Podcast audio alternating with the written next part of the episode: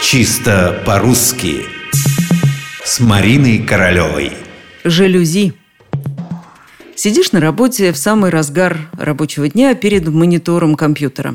Из окна солнечный свет. Пытаешься от него как-то уклониться, прищуриваешься. Не хочется окна зашторивать. Так хорошо, когда солнце.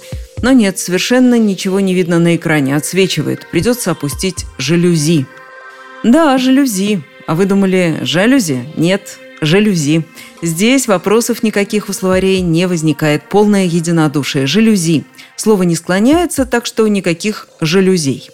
Что такое сами жалюзи, объяснять вряд ли нужно. Многостворчатые ставни и шторы. Их делают из неподвижных или поворачивающихся пластинок и устанавливают на окнах домов, а иногда еще на решетках прожекторов. Но самое интересное не это. Откуда такое слово? Вот вопрос. Ответ простой. Есть французское слово «жалюзи». Так и произносится «жалюзи». Переводится оно на русский как «жалюзи», то есть шторы определенного вида, хотя изначально жалюзи – это зависть, ревность.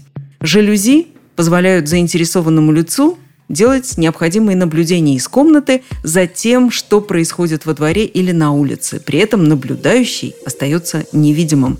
Ну, что тут скажешь? Опасаетесь завистников или ревнивцев? Заведите жалюзи поплотнее. Этакие металлические, непроницаемые, но жалюзи, а не жалюзи.